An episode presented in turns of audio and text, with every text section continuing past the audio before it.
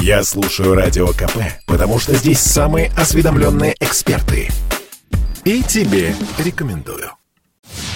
Приключения Новака Джоковича в Австралии становятся интересны не только любителям большого тенниса. История спортсмена из Сербии все больше начинает походить на детектив. Для тех, кто не в курсе, напомним вкратце, что произошло. Джокович прибыл в Мельбурн для участия в Australian Open и был задержан в аэропорту 5 января. Теннисист не смог предоставить документы о медотводе от вакцинации против коронавируса. Вскоре визу спортсмена аннулировали. Он успешно оспорил это решение в суде, однако власти заявили, что рассмотрят возможность возможность повторно аннулировать визу Джоковича и депортировать его. Ситуацию комментирует специальный корреспондент «Комсомольской правды» в Австралии Лада Корниенко.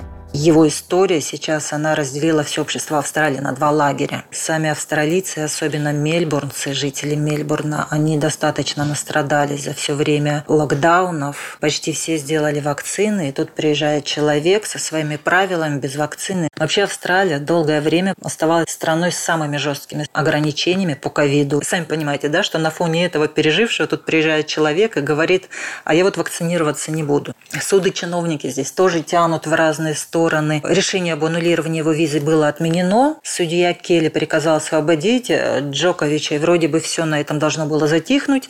Но вот министр миграции Алекс Хоук сказал, что все равно оформит, э, сделает все, чтобы въезд теннисиста в страну был запрещен.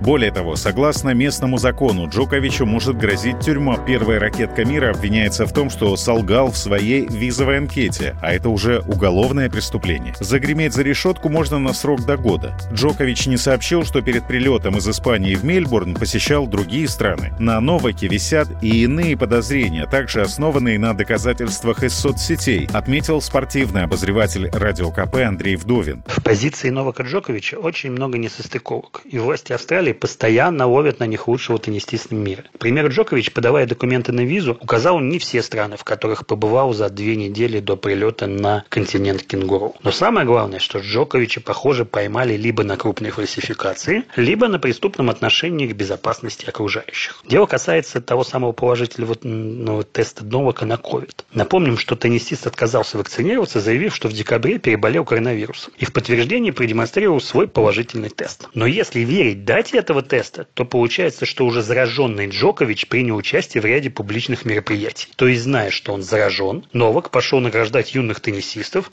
а потом еще и провел фотосессию для журнала. Теннисный мир должен все-таки решить, готов ли он делать исключение для лучшего из лучших, или все должны быть равны, невзирая на талант и титулы. Стоит уточнить, Новак Джокович – девятикратный и действующий победитель Australian Open. Турнир 22 года стартует 17 января.